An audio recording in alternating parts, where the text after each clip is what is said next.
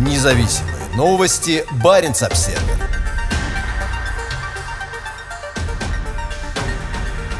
На новой земле идет подготовка к испытаниям буревестника. В восточной части Баренцева моря закрыты большие районы, а на свежих спутниковых снимках видна активная деятельность на российском полигоне Панькова, предназначенном для испытаний крылатой ракеты с ядерной установкой. На спутниковых снимках, анализ которых провели в Мидлберийском институте международных исследований, видны результаты нескольких месяцев напряженной работы инженеров-испытателей вооружений, укрытия, транспортные контейнеры и другие объекты рядом со стартовой площадкой. Именно в Паньково в 2017 году состоялись испытания «Буревестника», оружия, попавшего затем в заголовки новостей по всему миру, когда президент Владимир Путин показал его в своем ежегодном послании Федеральному собранию в марте 2018 2018 года. Буревестник был одной из новых систем ядерного оружия, которыми хвалился Путин, заявив, что это неудержимая крылатая ракета с ядерной установкой и практически неограниченной дальностью полета. При этом президент забыл упомянуть, что по крайней мере одно из испытаний, по слухам, неудачно закончилось падением ракеты в Баренцевом море. Баренц-обсервер сумел при помощи служб слежения за движением судов отследить как минимум два грузовых судна, стоящих рядышком друг с другом недалеко от Панькова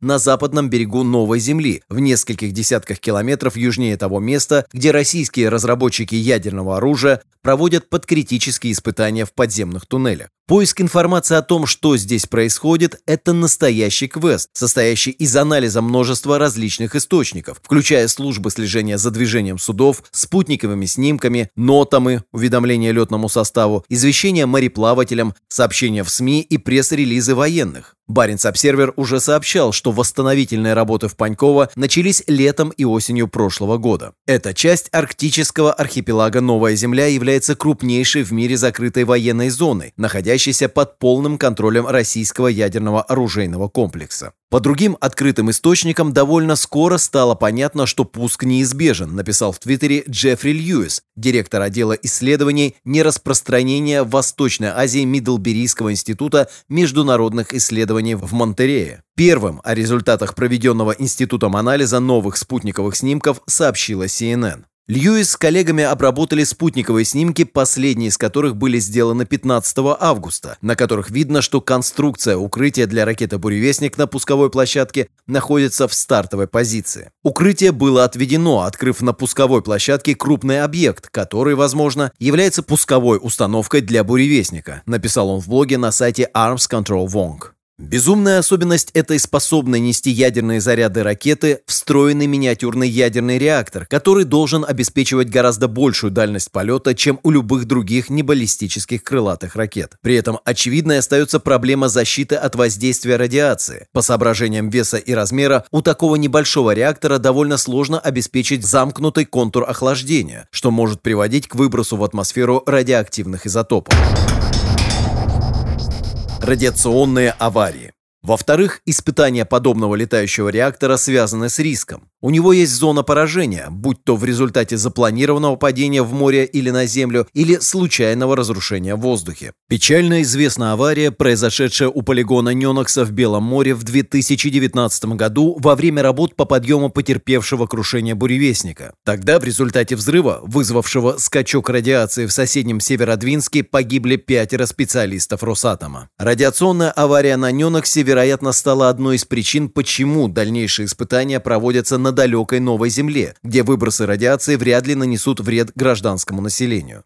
В Северодвинске страх людей перед повторной аварией на полигоне в Неноксе стал причиной радиофобии, которая в очередной раз проявилась на этой неделе. Чтобы успокоить людей, городские власти, отвечающие за мониторинг радиационной обстановки, пригласили представителей СМИ ознакомиться с результатами круглосуточного наблюдения, подтверждающими, что на всех датчиках радиационного контроля, расположенных в городе и вокруг него, уровень радиации находится в пределах природного фона. В Северодвинске расположены Севмаш и Звездочка, основные российские предприятия, занимающиеся строительством и ремонтом атомных подводных лодок. Озабоченность по поводу испытаний на севере России оружия с малыми ядерными реакторами также выражают соседние Норвегия, Финляндия и Швеция. В прошлом году тогдашний глава службы разведки Норвегии генерал-лейтенант Мортен Хага Люнде говорил об этой опасности в своем ежегодном докладе «Угрозам национальной безопасности».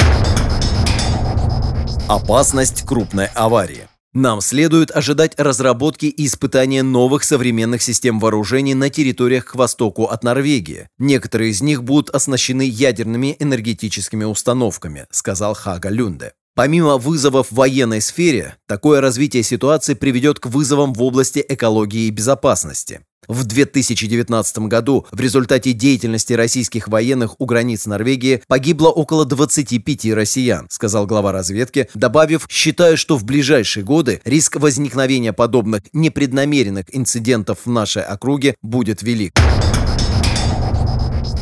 НАТОвская ядерная ищейка. НАТО внимательно следит за действиями России по разработке и испытаниям новых систем вооружений. В первую неделю самолет WC-135W ВВС США, который часто называют ядерной ищейкой, совершил несколько полетов над Балтийским морем. Полеты совпадали по времени с приходом на Балтику ветров с российского северо-запада, в том числе из районов Белого моря. На самолете размещено оборудование для отбора проб воздуха, чтобы отслеживать скачки уровня радиации. Этот же самолет ранее вылетал с британской авиабазы Милденхолл на разведывательные полеты над Баренцевым морем. При этом ВВС США не раскрывают информацию о характере полетов. Гражданские ведомства стран Северной Европы по радиационной защите периодически регистрируют наличие радионуклидов в своей атмосфере. На 31 неделе со 2 по 9 августа норвежское агентство DSA сообщило об обнаружении небольших уровней йода-131 на станции мониторинга в Эрлане на юге Норвегии. В агентстве не уточнили возможные источники изотопа, период полураспада которого составляет всего 7 дней.